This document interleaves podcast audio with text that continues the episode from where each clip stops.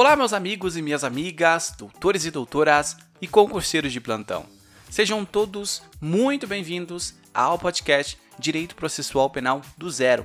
Eu sou Gia Campos e hoje, meus queridos, eu estarei no comando aqui deste maravilhoso podcast. Então, meus caros, eu sou apresentador do podcast Direito Penal do Zero, um dos podcasts mais ouvidos do Brasil e esse podcast ele é a extensão do podcast Direito Processual Penal do Zero. Então nós fazemos parte de um grupo de Direito do Zero. E assim como esse podcast é disponibilizado de forma gratuita, os outros podcasts também são. Então, ao todo, nós temos oito podcasts e esses oito podcasts entregam a, a matéria do direito penal totalmente do zero, de forma gratuita. Então, assim que você terminar de ouvir essa aula, procure os nossos outros podcasts do zero, constitucional do zero, administrativo do zero, é, processual penal do zero, processual civil do zero, direito penal do zero, administrativo do zero. Então é tudo do zero. Ah, e eu quero contar para você também que nós temos um novo podcast, que é o podcast de legislação complementar do zero. É isso mesmo. Muito me perguntaram, Jean, quando vai ter um podcast que vai nos auxiliar a estudar aquelas leis, uh, aquelas leis uh, diferentes que tem lá no meu edital. Eu nunca sei, nunca vi qual é essa lei. Como é que eu posso estudar de uma forma efetiva? Então, nós pensamos isso e agora nós temos um novo podcast que é legislação complementar. Nós vamos falar neste podcast todas as legislações complementares.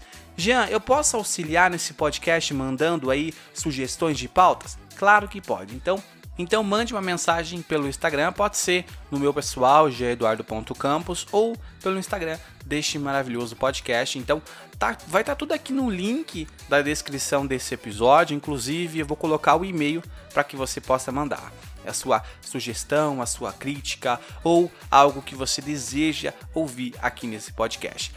Outro recadinho é a respeito do lançamento do meu curso Direito Penal do Zero. Então, se você deseja adquirir o meu curso Direito Penal do Zero, com aulas, videoaulas, material de apoio, é, questões ali, eu vou deixar o link aqui na descrição desse episódio e você pode acessar lá e você pode entrar na página de compra do produto, tá bom? E por fim, não menos importante, eu gostaria de pedir para você que se você já é ouvinte desse podcast, mas ainda não clicou no botão seguir, por favor, clique no botão seguir, compartilhe esse podcast com outras pessoas. Recado dado. Agora vamos para nossa aula porque hoje nós vamos falar sobre a prisão temporária. Então, bora lá, meus queridos, estudar mais uma matéria importante. Essa matéria é mega importante, por quê? Porque ela cai muito, ela é muito cobrada nos concursos públicos, nas provas, inclusive na prova da ordem, tá? Ela é um tema muito chatinho, é porque às vezes os, os alunos elas confundem, eles confundem a, o tema prisão preventiva com a prisão temporária. Hoje você vai sair dessa aula aqui sem dúvidas, entendendo de fato a matéria da prisão temporária. É esse o meu compromisso com você. Quando nós estamos falando de prisão temporária, essa prisão temporária, quando que ela vai ocorrer? Jean, será que ela vai ocorrer no início ou será que ela vai ocorrer no final? É, eu não entendo quando ela vai ocorrer. Então, primeiramente, entenda que a prisão temporária é aquela primeira prisão muito se chama de prisão provocada pelo próprio delegado de polícia. Então, é o delegado de polícia que tem esse poder de, uh, nesse caso, aplicar essa prisão temporária.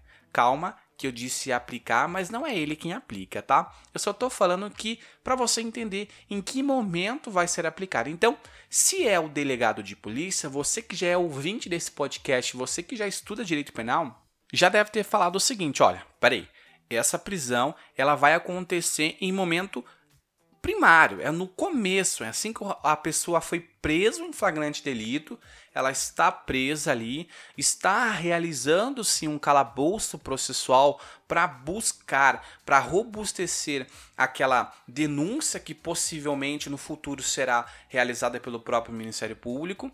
Então, queridos, essa prisão exatamente é uma prisão temporária. Ela é uma, uma, uma prisão de uh, medida de natureza cautelar. Por quê? Ela é uma das medidas cautelares. A Aline já tem tratado com vocês a respeito dessas medidas cautelares. Então, a prisão preventiva ela é uma espécie, ela está dentro das medidas de natureza cautelares, tá bom? Possíveis de ser aplicadas. E acontece, meus queridos, que é possível que durante essa fase de inquérito policial, os concurseiros eles costumam é, chamar essa prisão de prisão do delegado, como eu acabei de citar para os senhores. Então, olha só, você já teve algumas informações. A prisão temporária ela vai acontecer lá no inquérito policial. Então, meus queridos, entendam que ela vai ser usada para que se possa coletar provas. Então, para que, que ela possa ser utilizada para essa coleta de provas, obviamente tem que ter alguma situação que possa justificar essa prisão temporária decretada em face daquele acusado, daquele investigado. E acontece que essa prisão uh, temporária, posteriormente, ela pode ser convertida em prisão preventiva, tá bom? Então a temporária pode ser convertida em prisão preventiva. Só que quando nós vamos analisar essa prisão temporária, ela não pode ser decretada por qualquer um, tá? Quem que vai decretar essa prisão temporária? Será que é o delegado de polícia? Será que é o juiz? É óbvio que delegado de polícia não tem poder nenhum para decretar prisão de ninguém. Então é o juiz, o juju, que vai decretar essa prisão preventiva. E aí você me fala, Jean, peraí, o juiz vai decretar essa prisão preventiva, mas ele pode de ofício? Ele pode por ele mesmo? Entenda, quem não entende a palavra ofício significa que o juiz fala, olha, eu entendo que, diante deste caso, deve ser decretada a prisão preventiva ou a prisão temporária, no caso como nós estamos falando aqui. Então eu decreto por conta própria. É isso, é o ato de ofício. O juiz ele tira aquele ato dele mesmo, ele não é provocado. Quando nós estamos falando de prisão temporária, prestem atenção, entendam que a prisão temporária, ela jamais, ela não pode ser decretada de ofício. E aí você me diz, Jean, então se ela não pode ser decretada de ofício, então quer dizer que ela tem, o juiz tem que ser provocado. É isso mesmo. Quem que pode provocar o juiz para realizar esse pedido? Primeiramente, o, a, o próprio Ministério Público, tá? Que pode requerer esse pedido, pode realizar esse pedido de prisão a, temporária. Tanto o delegado de polícia que pode solicitar, ou também quando nós estamos diante de assistente de acusação, aí é cabível. Acontece que quando nós vamos analisar o artigo 2 da Lei 7.960, é, mais precisamente o parágrafo 1, nós vamos ver o seguinte, tá?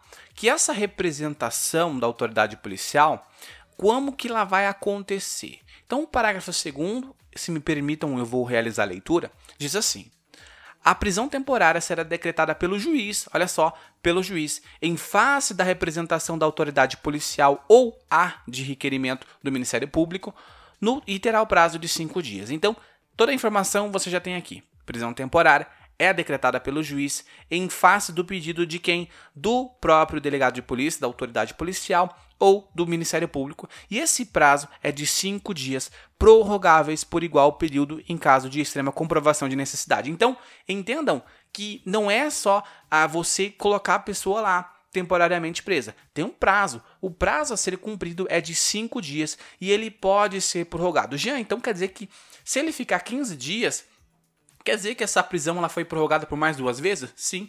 A primeira vez que foi decretada, depois mais uma 10 dias, depois mais uma 15 dias. Então, e, e precisa comprovar? Claro, tem que comprovar. Olha, continua com um problema ainda. Eu já vou falar por que, que existe essa necessidade de manter o sujeito em prisão temporária. E aí no parágrafo 1 nós vamos ver o seguinte, ó, na hipótese de representação da autoridade policial, o juiz antes de decidir, ouvirá o Ministério Público. Então, se o delegado de polícia solicitar requerer a prisão temporária, o juiz vai abrir vistas ao Ministério Público e se o Ministério Público concordar, aí sim o juiz vai deferir o pedido de prisão temporária em face daquele que está sendo investigado. Perfeito? E agora eu quero voltar aos senhores ao, ao parágrafo 1 que ela vai falar que quando vai caber a prisão temporária.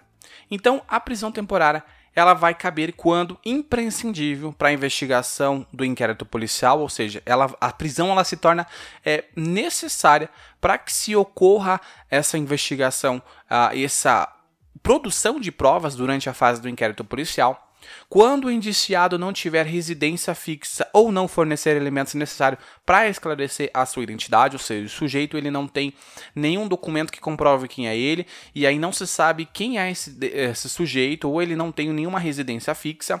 E terceiro, quando houver fundadas razões, de acordo com qualquer prova admitida na legislação penal, de autoria ou participação do indiciado nos seguintes crimes. Aí, esses seguintes crimes é um rol taxativo. O que acontece aqui? Essa decretação é, da prisão temporária, ela não pode se dar, ser dada por qualquer crime. Não. Existe um crime que já está pré-estabelecido, por isso o rol é taxativo já.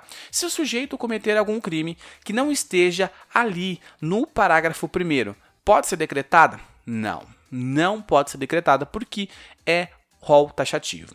Então eu vou ler de uma forma breve aos senhores, rapidamente. Crime A, nós temos de A a P, então vou começar com A e vou seguindo. Homicídio doloso, sequestro ou cárcere privado, roubo, extorsão, extorsão mediante sequestro, estupro, atentado violento ao pudor, é, rapto violento, epidemia com resultado morte, envenenamento de água potável ou substância alimentícia ou medicinal é, qualificada pela morte, é, quadrilha ou bando, não se fala mais quadrilha nem bando, tá? É associação é, criminosa, genocídio, tráfico de drogas, crimes contra o sistema financeiro e crimes de terrorismo. Acontece que quando nós estamos falando dos crimes hediondos, o prazo ele diferencia. Então eu falei aos senhores que esse prazo é um prazo de cinco dias que pode ser prorrogado posteriormente. Só que quando nós estamos falando de crime hediondo, esse prazo de prisão temporária ele é de, cinco, é de 30 dias. Então você já vai falar comigo, Jean, peraí, deixa eu ver se eu entendi. A prisão temporária, ela vai acontecer primeiramente na fase do inquérito policial. Perfeito. A prisão temporária, ela tem um prazo, esse prazo é de cinco dias. Perfeito. Ele pode ser renovado por mais cinco dias, consequentemente. Perfeito. Só que para ser renovado precisa ter alguns requisitos que preencha da necessidade de se manter essa prisão temporária. Perfeito o juiz ele não pode de ofício. Quem pode é solicitar, né? Decretar de ofício, quem pode solicitar? Tanto o Ministério Público ou o delegado de polícia, né? Autoridade policial. Perfeito. Se o pedido for feito pela autoridade policial, o juiz vai abrir vistas ao Ministério Público e o Ministério Público vai dar o parecer dele. O rol é taxativo, não é todo crime que entra ali para ser deferido a prisão temporária. Quando nós estamos falando de crime hediondo, o prazo dessa prisão temporária ele não é de 5, como nos outros, mas passa a ser de 30. É isso, é isso. Isso é prisão temporária. Parabéns, meus queridos. Agora você já sabe sobre prisão temporária. Só que antes eu quero falar com você o seguinte: uma coisa mega importante antes de terminar. Então, o artigo 2 parágrafo 4 da Lei 7.960 de 89 vai falar que o despacho que vai decretar essa prisão temporária ele deve ser fundamentado e prolatado dentro de 24 horas contados a partir do recebimento daquele representação do requerimento. Ou seja, eu o Ministério Público ou o, o, delegado de polícia, autoridade policial, solicitou, requereu aquele pedido de prisão temporária, o prazo para o juiz analisar é de 24 horas. O juiz ele pode de ofício ou a requerimento do Ministério Público ou advogado que aquele preso ele possa ser, uh, ser, apresentado, solicitar algumas informações ou esclarecimento à autoridade policial e também submetê-lo a exame de corpo de delito. E essa prisão uh, temporária ela deve ser expedida um mandado de prisão em duas vias. A primeira via fica com a autoridade uh, que vai realizar a prisão e a segunda via será a nota de culpa, perfeito? E somente pode ser executada essa prisão depois que for expedida esse mandado judicial. E esse tempo que o sujeito fica preso, ele vai servir como uma detração penal, ou seja, vai reduzir do quanto um final da pena dele depois, após se condenado, perfeito? Queridos, ficamos por aqui. Muito obrigado a você que me acompanhou. Segue o nosso podcast e espero te ver nos próximos episódios. Um forte abraço e até mais! Tchau.